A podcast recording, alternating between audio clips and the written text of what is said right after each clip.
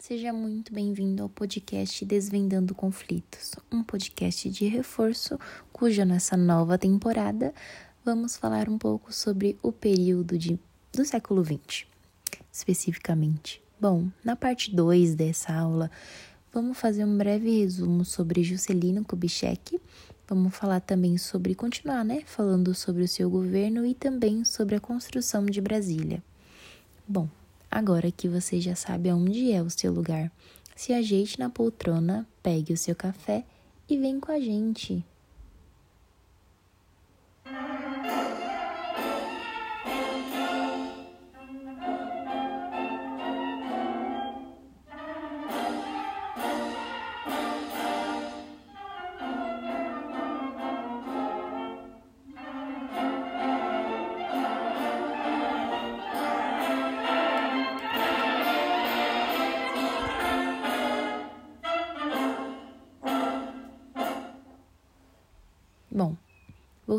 Nosso podcast e especificamente sobre Juscelino Kubitschek.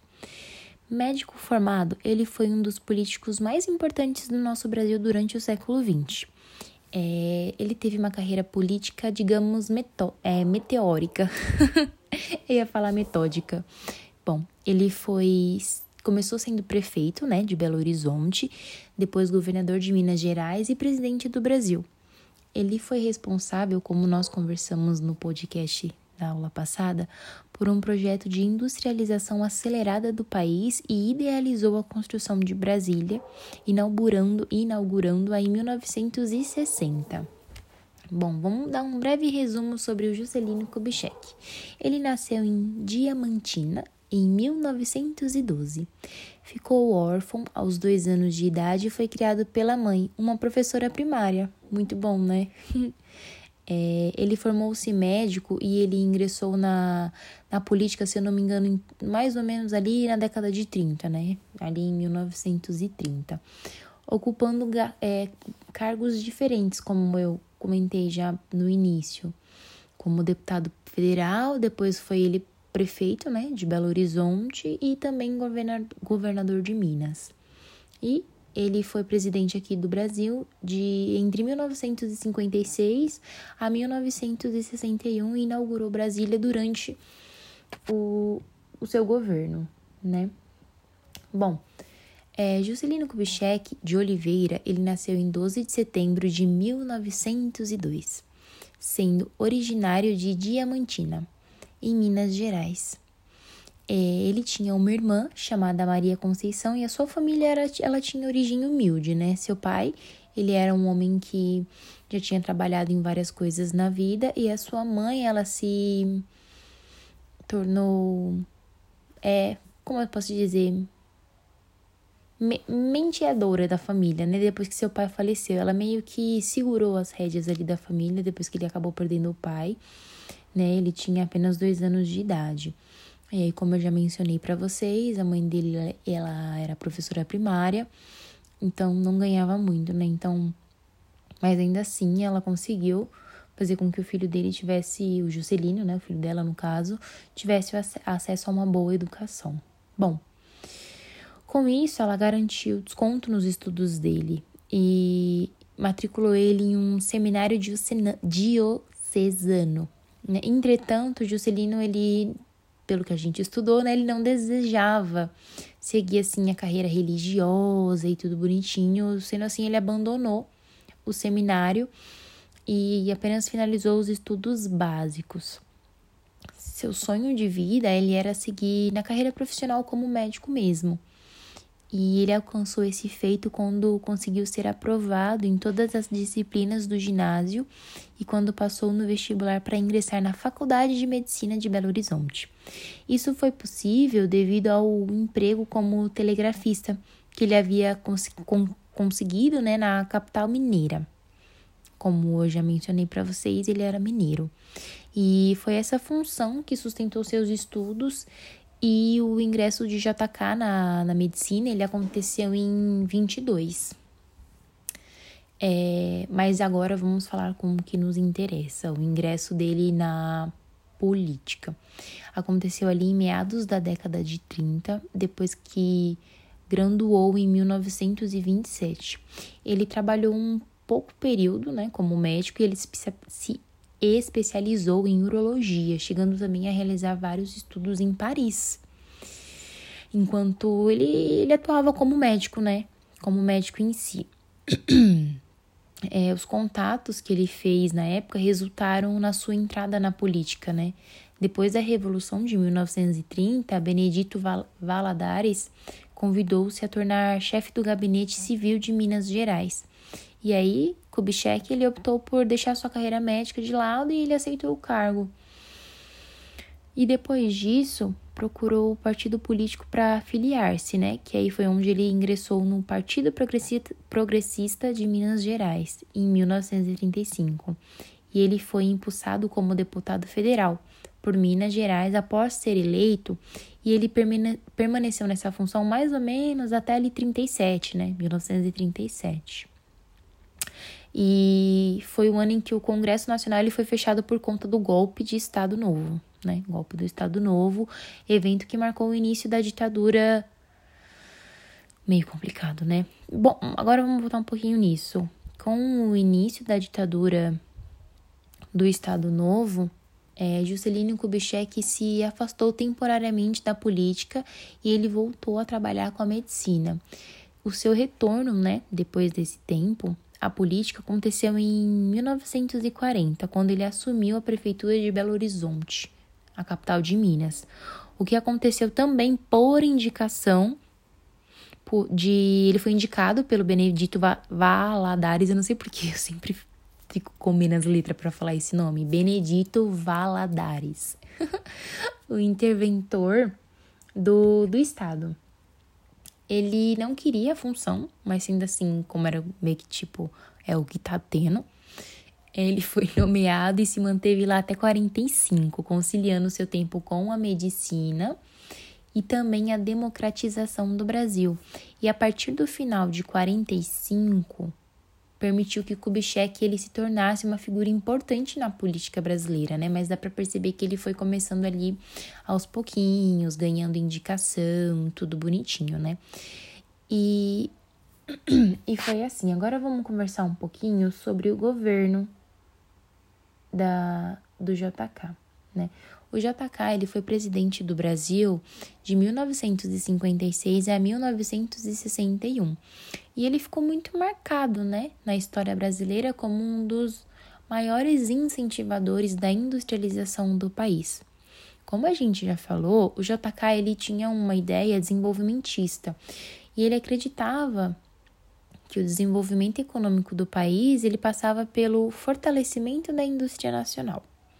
E com isso, duas grandes marcas do seu governo, né, que foi a construção da nova capital, também foi o plano de metas. Esse programa ele foi um programa desenvolvido visando o âmbito econômico e, como eu já disse, também a construção de Brasília. É, é muito importante a gente sempre falar e ressaltar sobre o plano de metas, porque é uma coisa que cai muito em vestibular e é uma coisa importante que a gente saiba, não só pelo vestibular, mas porque foi um dos, dos marcos do seu governo.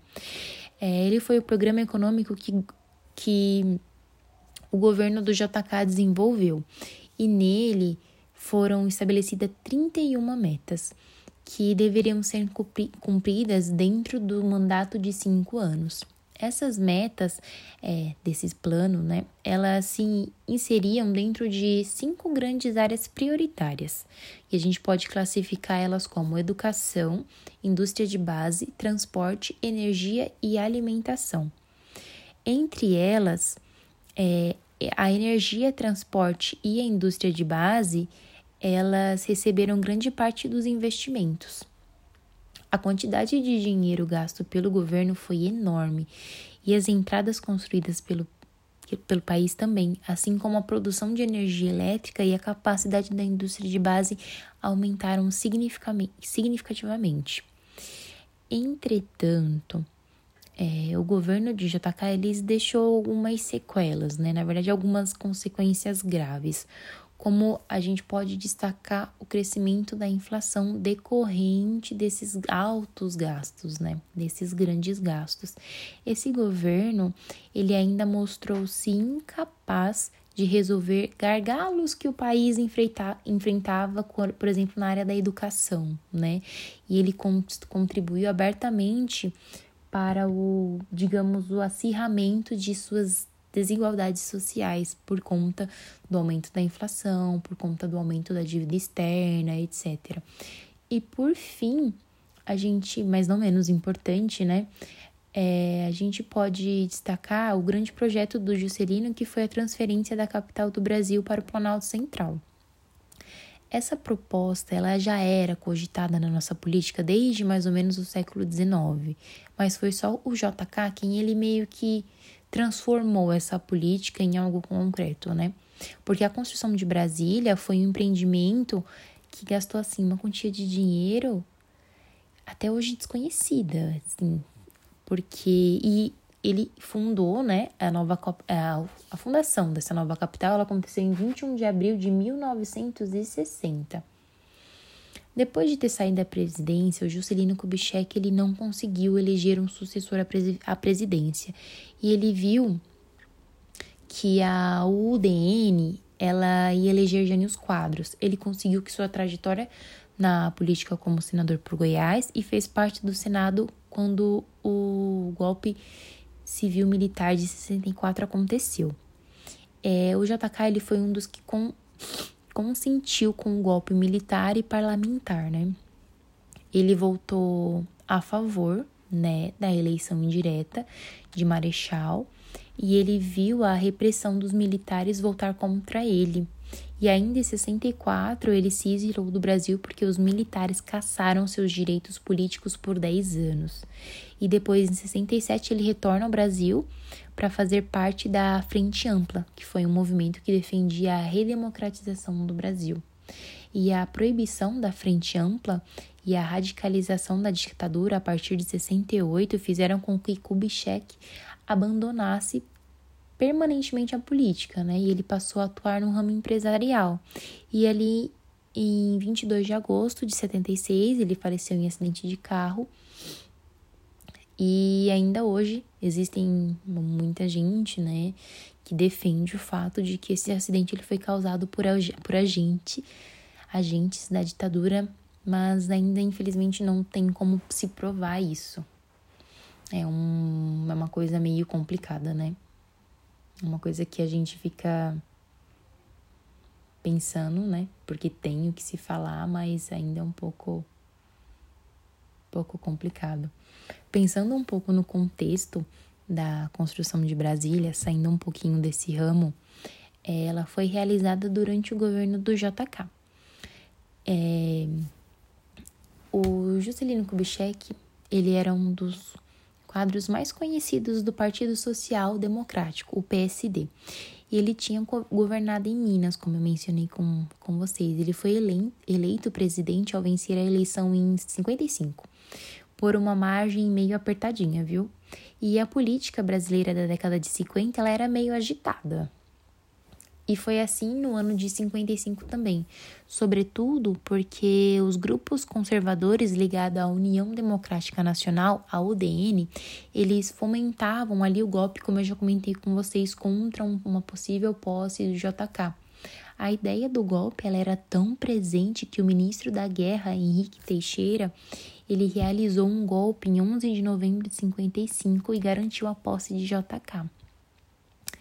Quando o JK ele foi eleito, ele foi ali subiu ali com um discurso totalmente desenvolvimentista, que ressaltava a necessidade do Brasil retomar o caminho do desenvolvimento econômico com a promessa de que o, que o país ele cresceria 50 anos em 5.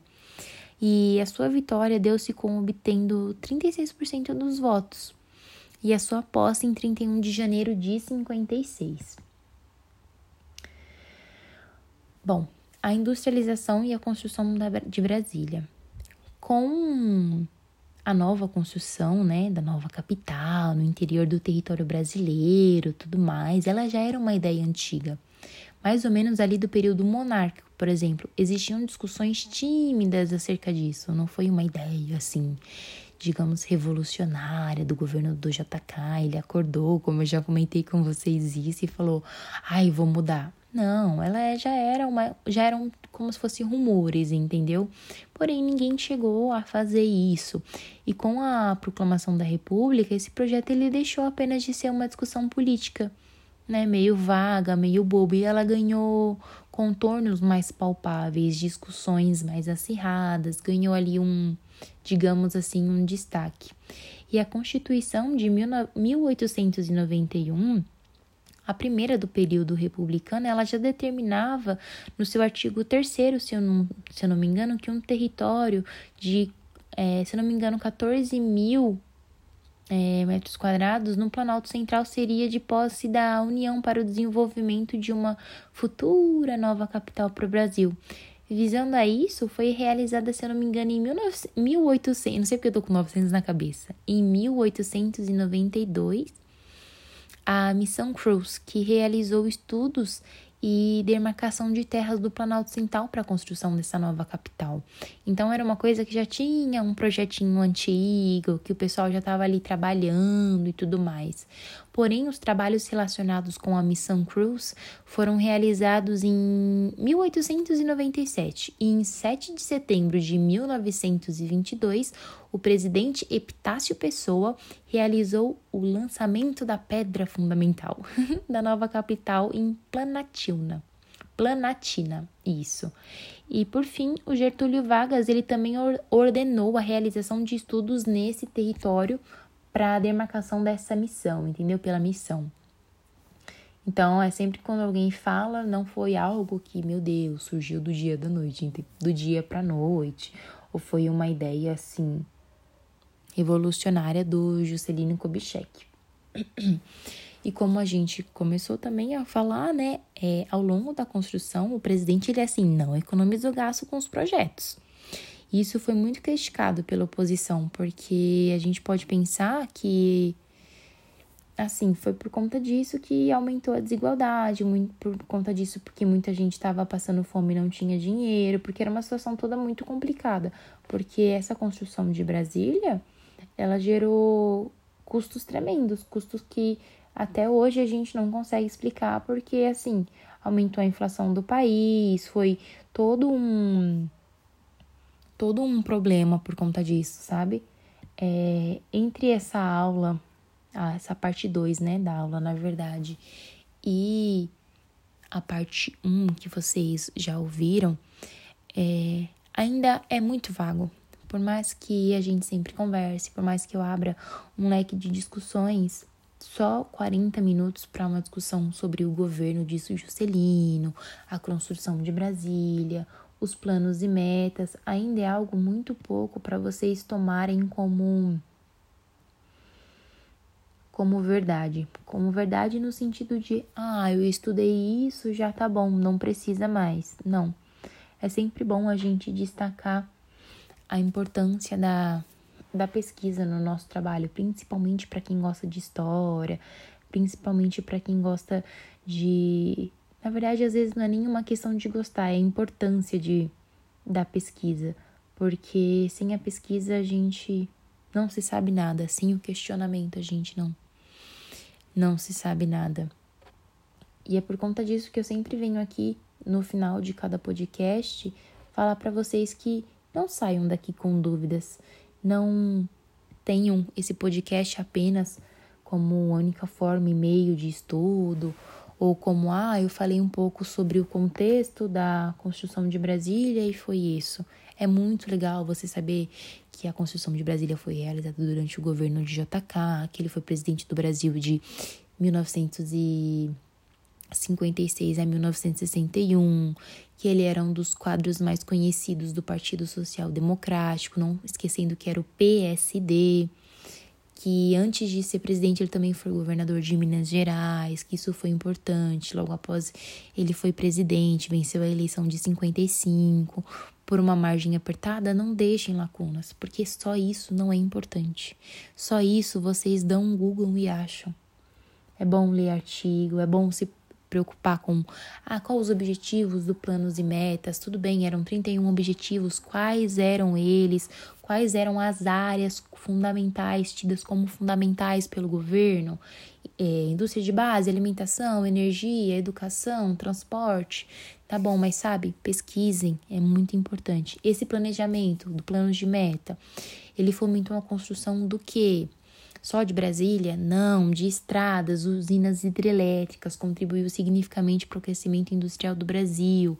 Não podemos esquecer também que isso impulsionou a inflação do Brasil. Então, assim, esse resuminho no final do podcast é muito importante. Porém, ele não é só, não é só ele que é necessário por todo o seu conhecimento. Então, por favor, pesquisem, deem valor à pesquisa. E esse foi o nosso podcast. Espero que vocês tenham gostado. Por hoje é só. Vou ficando por aqui. Espero que você tenha um ótimo dia, uma ótima noite ou uma ótima tarde, seja qual o horário que você esteja ouvindo isso. E lembre-se, estudem, crianças. Muito obrigada. Tchau, tchau.